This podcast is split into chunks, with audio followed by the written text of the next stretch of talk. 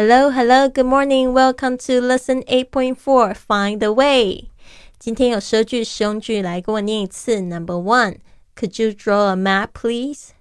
Could you draw a map, please? 你能画张地图给我吗？Could you draw a map, please? Two, could you mark it here? Could you mark it here? 你帮我标明一下好吗？Could you mark it here? Three, are there any signs along the way? Are there any signs along the way? 一路上有什么标示吗？Are there any signs along the way? Four. Are there any landmarks? Are there any landmarks? 有什么显着的地标吗？Are there any landmarks?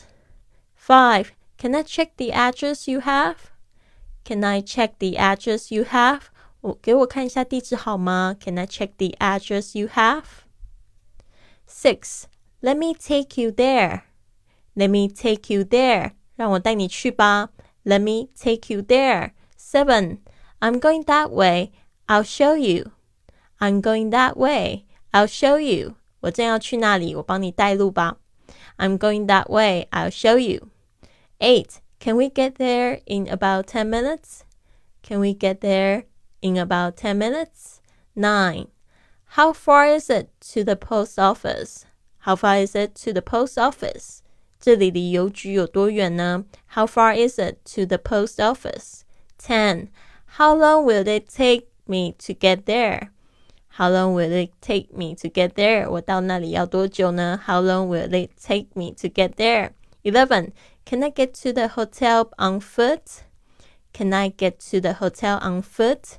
走路到得了酒店吗？Can I get to the hotel on foot? Twelve. Which direction is it to the hospital?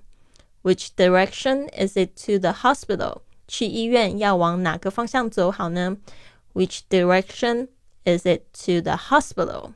好的，只有参加训练营的同学可以听到这一节课的精简版本，还有教教自己的录音作业，让这个我们的正音老师帮你们修改发音，帮助你们开口去说英语。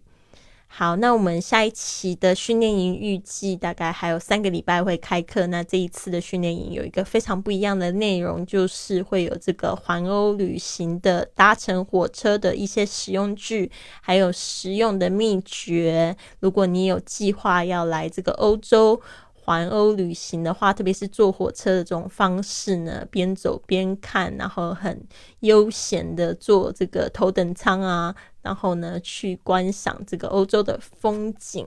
那别忘了不要错过这一次我们的训练营啊！那这个已经有报名过的学员呢，也可以用优惠价来参加这一次的这个，嗯，特别是环欧旅行的这个分享。好的。那希望你们都喜欢今天的节目，祝福你有一个很棒的一天。Have a wonderful day. I'll see you soon.